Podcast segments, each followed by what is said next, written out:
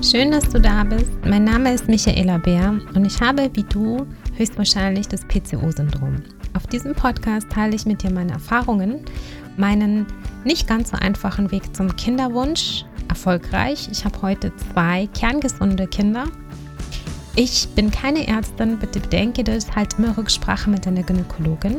Aber du findest hier wichtige Tipps, vor allem auch Aufklärung und Verständnis, damit du dein PCO-Syndrom zum einen besser wahrnehmen kannst, ein besseres Gefühl dafür bekommst und am aller, allerwichtigsten Hoffnung, denn du bist nicht alleine. Ich wünsche dir viel Spaß, nimm dir auch einen Zettel und einen Stift, denn hier gibt es jede Menge Tipps und Tricks für dich.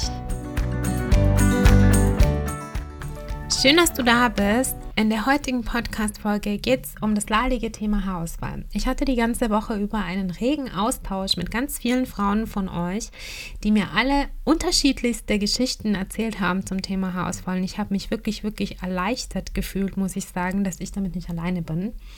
Denn der Haarausfall ist schon wirklich ein sehr spezielles Thema. Ich finde, dass es auch ein sensibles Thema ist, weil wir Frauen ja so ein bisschen die Haare als Schönheitsideal sehen und wirklich leider, muss ich tatsächlich sagen, weil Haare sind ja nicht wir. Also die Schönheit macht ja nicht die Haare.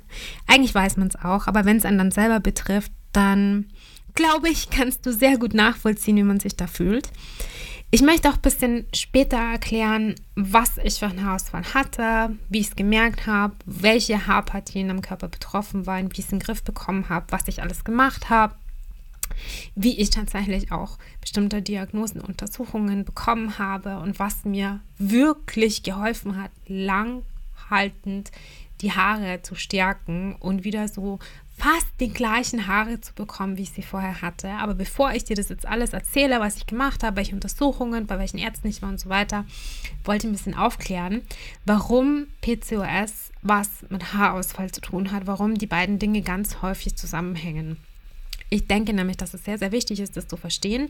Ich habe das am Anfang überhaupt nicht verstanden. Das hat mich auch ehrlicherweise gar nicht interessiert. Aber ich muss ehrlich sagen, nur wenn ich versuche zu verstehen, was in meinem Körper passiert, kann ich auch darauf reagieren. Das ist die Erfahrung, die ich gemacht habe. Ich hoffe, ich kann das auch so ein bisschen weitergeben und ein bisschen auch sensibilisieren dafür, dass wir anfangen, okay, vielleicht nicht eins zu werden mit dieser chronischen Erkrankung, das ist ein bisschen eine falsche Wortwahl, aber zumindest es anzunehmen.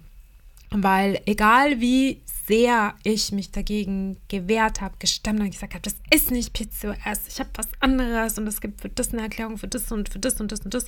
Also ich habe immer versucht, irgendwie andere Erklärungen zu finden, weil ich es nicht einsehen wollte und weil ich nicht wollte, dass diese chronische Stoffwechselstörung an mir klebt wie Kaugummi. Ich wollte es nicht wahrhaben.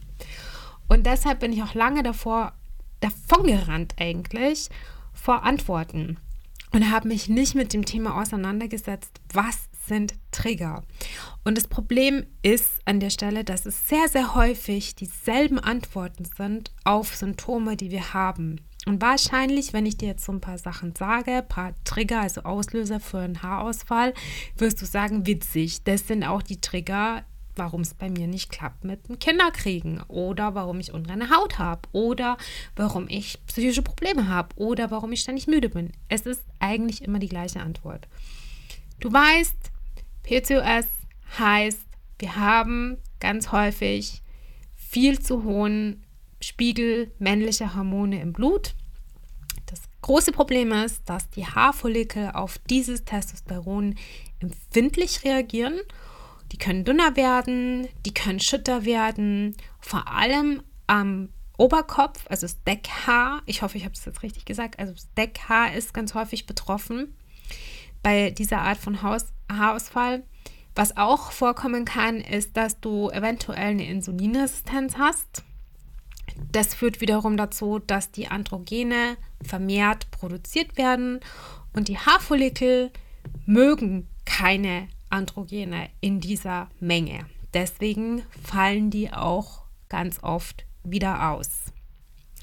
Was auch vorkommen kann, ist, dass du PCOS hast und viel häufiger deine Blutung bekommst als normalerweise oder du deine Blutung sehr häufig bekommst und sehr stark bekommst, oder aber deine Blutung sehr selten bekommst und sehr stark bekommst. Oder es, es gibt keine Kombi sein. Selten stark, häufig stark, egal was.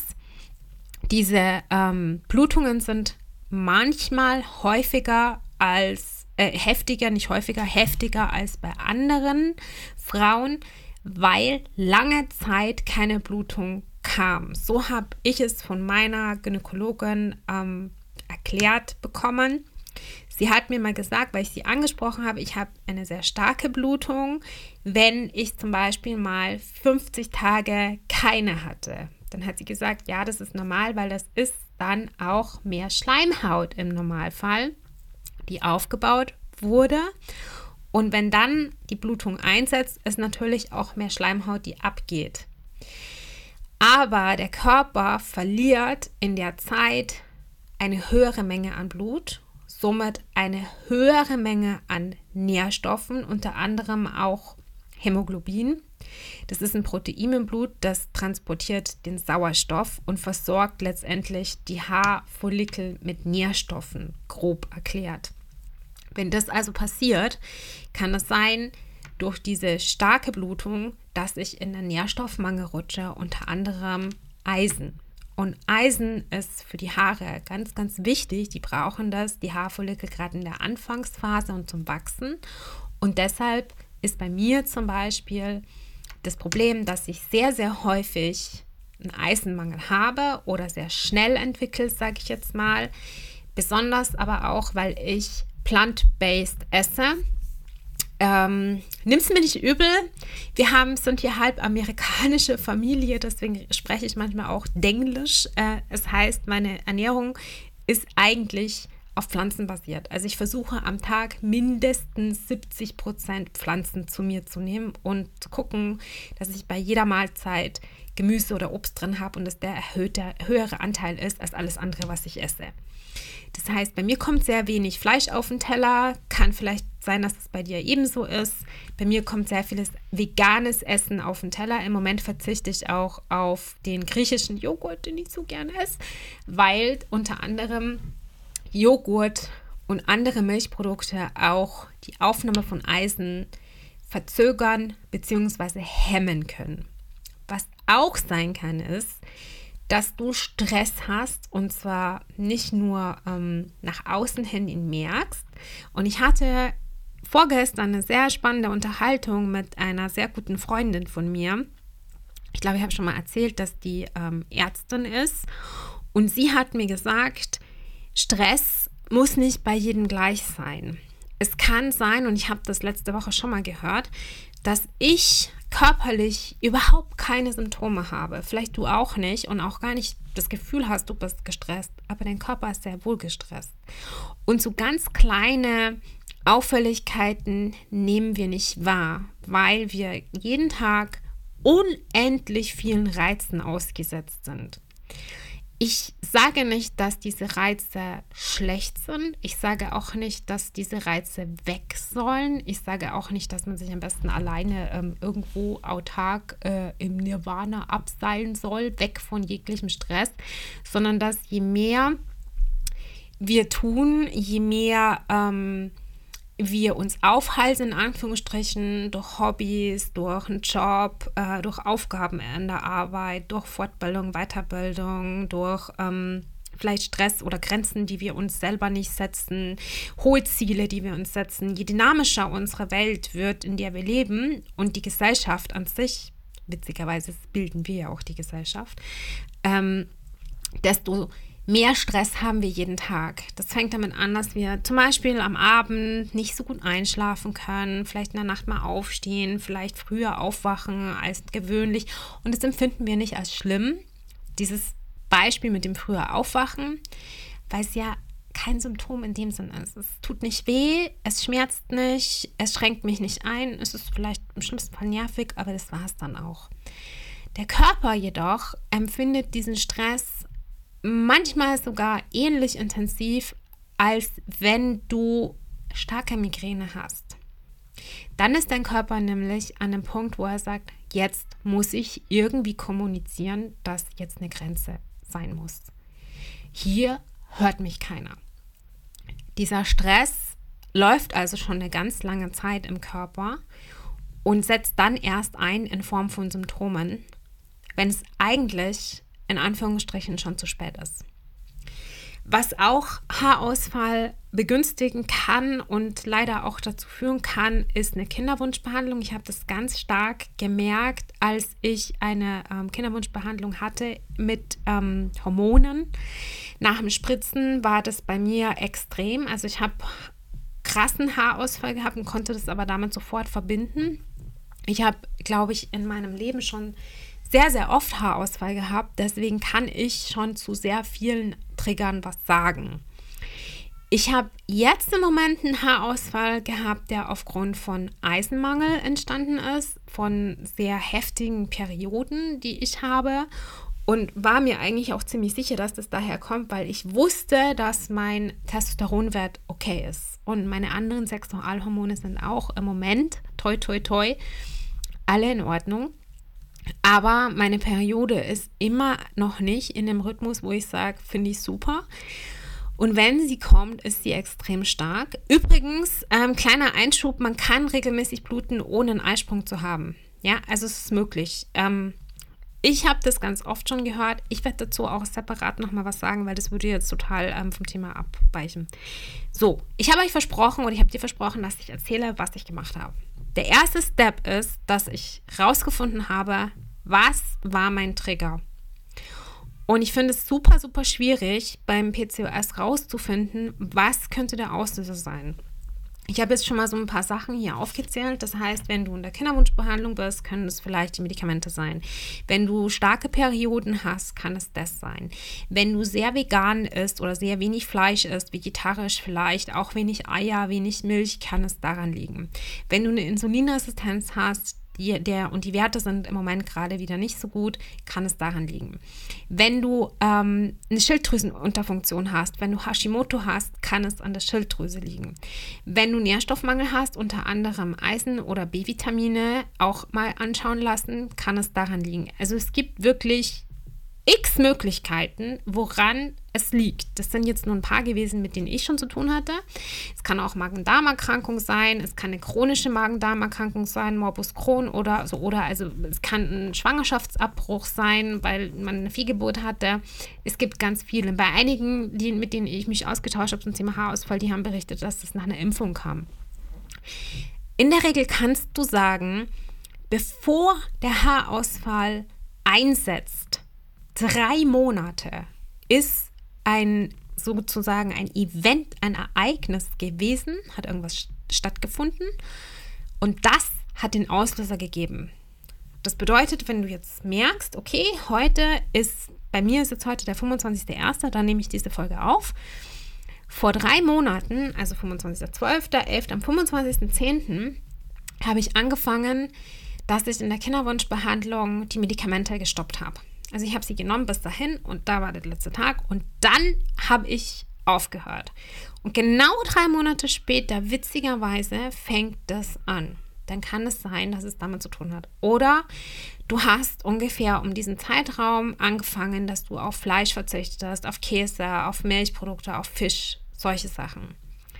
Oder du hast ähm, deine Dosierung von den Schilddrüsenhormonen verändert, zum Beispiel deine Ernährung irgendwie umgestellt, den Job gewechselt, ähm, irgendwas, ja, also egal was. Es kann auch ähm, Shampoo gewesen sein, es kann auch, manchmal kann es auch was sein im Waschmittel oder so. Also es können wirklich viele Sachen sein, aber das ist jetzt mal so ein Anhaltspunkt, dass du überlegst, okay, drei Monate von heute, was war da?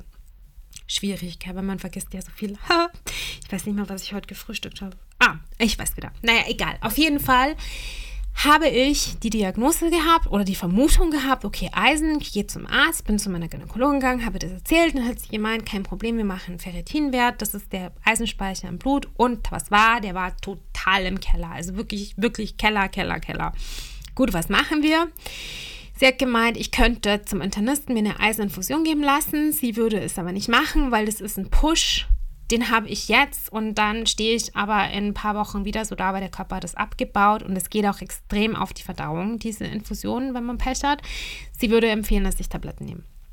dann hat sie mir gesagt, welche ich nehmen kann, welche Dosierung, also wie hoch die Dosierung sein soll, wie ich sie einnehmen muss. Und ich habe mich dann eben entschieden, das hast du vielleicht auch gesehen in meinen Stories für Kari Nutrition. Und das Ganze war im November. Also ich habe ungefähr Anfang November angefangen, die Tabletten von Kari Nutrition einzunehmen. Ich werde euch auch gerne den Link hier nochmal drunter packen und ähm, den Shortcode für die 5%, die man bekommt, wenn ihr den benutzt. Und jetzt merke ich, dass meine Haare nachwachsen. Ich habe auch auf Instagram eine Story gepostet. Ähm, ich werde auch heute Abend, das heißt, wenn du die Folge hörst, ist der On Beitrag schon online, einen Beitrag posten, wo man es nochmal wirklich, wirklich gut sehen kann, wie toll die nachwachsen. Mir hat es geholfen. Ich habe aber noch ein paar andere Dinge gemacht. Ich habe unter anderem den Tee getrunken, den du von mir kennst. Ich habe meine Kopfhaut massiert. Ich habe eine bestimmte Bürste hergenommen, die ich mir gekauft habe. Die ist auch super für Locken geeignet und die soll den Kopfhaut noch ein bisschen massieren. Ich habe angefangen, dass ich meine Haare nicht mehr föhne, dass ich sie nur noch an der Luft trocknen lasse. Ich habe meinen geliebten Haarschaum wieder weggestellt und habe gesagt, okay, da kommen jetzt keine anderen ähm, chemischen Stoffe mehr dran, sondern wirklich nur an der Luft trocknen lassen und das war's. Das Einzige, was ich reingebe, ist ein gutes Öl. Ein ähm, Rosmarinöl habe ich da drinnen und ich habe leider auch Haarausfall an den Augenbrauen, an den Wimpern. Das habe ich toi toi toi zum Glück seit sieben Jahren nicht mehr gehabt.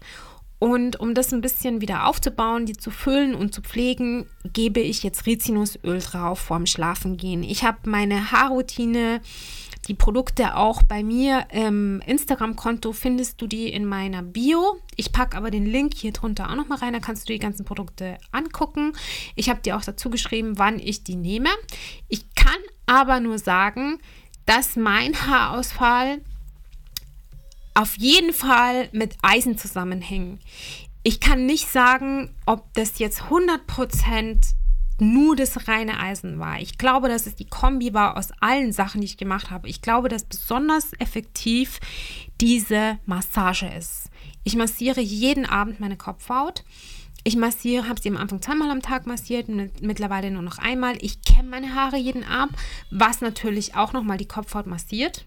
Ich gebe das Öl jeden Tag drauf ähm, auf die Haare, wenn ich sie wasche. Und ich glaube, dass diese ganze Kombination mir geholfen hat. Du kannst dir gerne alles nochmal nur anschauen. Ich verlinke dir auch nochmal ähm, den Beitragstext drunter. Den Link packe ich auch nachträglich gerne nochmal rein, dass du dir das alles nochmal anschauen kannst, du den Beitrag, falls du den noch nicht gesehen hast. Wichtig ist, dass du versuchst herauszufinden, was für ein Trigger es ist, damit du natürlich auch da dran gehen kannst und dagegen wirken kannst. Ich habe das Gefühl, dass es sporadisch wiederkommt. Ich habe das, nicht das Gefühl, dass es für immer weggeht. Also ich glaube, dass man schon irgendwie so einen Weg finden muss, okay, wie reagiere ich, wenn es wieder schlimmer wird. Ich glaube, dass es Phasen gibt, die besser und schlechter sind. Was ich weiß durch den Haarausfall ist, dass die Haare sich wechseln, also dass die Haare wechseln, dass man sozusagen so ein bisschen Maus in Anführungsstrichen, im ähm, Herbst und nach dem Sommer. Also so, so, so, kurz nach dem Sommer, manchmal sogar auch im Frühling. Das kennst du vielleicht von Tieren auch, dass die so ihr Fell abwerfen. Und ich habe das Gefühl, dass es bei uns, wenn man PCOS hat, ein bisschen verstärkt ist. So, ich hoffe, ich habe dir jetzt viel Input gegeben zum Thema Haarausfall. Was du machen kannst bei Wimpern und Augenbrauen, werde ich vielleicht nochmal separat in einem Post aufgreifen. Aber in dem Post, den ich dir gegeben habe und mit den Infos, bist du eigentlich auch gut aufgestellt. Ich habe nochmal ein Wimpernserum reingetan in, in meinem Link. Da kannst du gerne auch mal gucken, ob das was für dich ist. Mir hat es wirklich was geholfen, dass es wieder ein bisschen füllt ich habe da auch was in die Augenbrauen gegeben und das hat auch ein bisschen geholfen. Also ich bin damit total happy, weil oft wollen sie dir ja zwei Sachen verkaufen. Ah, du brauchst das für die Wimpern, ah, du brauchst das für die Augenbrauen. Ich habe beides, also geht beides. Und das Rizinusöl war tatsächlich, was ich auch super geil fand. Und ähm, ich habe eher dunkle Augenbrauen, deswegen fällt es leider auch ziemlich schnell auf, wenn man da Lücken drin hat. Aber ich hoffe, dass du da jetzt gut aufgestellt bist. Und wenn du Fragen hast, jederzeit kontaktiere mich über Instagram. Ich schaue, dass ich das regelmäßig abarbeite und dass ich da irgendwie ähm, aufklären kann. Wenn du Anregungen hast, wenn du Infos hast, wenn du dich austauschen willst, jederzeit gern. Ich hoffe, du konntest dir ein paar Antworten finden. Jedenfalls weißt du jetzt, du bist nicht alleine. Und diese haarige Probleme, das teilen wir leider alle. Insofern wünsche ich dir jetzt erstmal einen wunderschönen Tag und ich denke, wir lesen und hören uns auf Instagram. Bis bald, deine Michaela.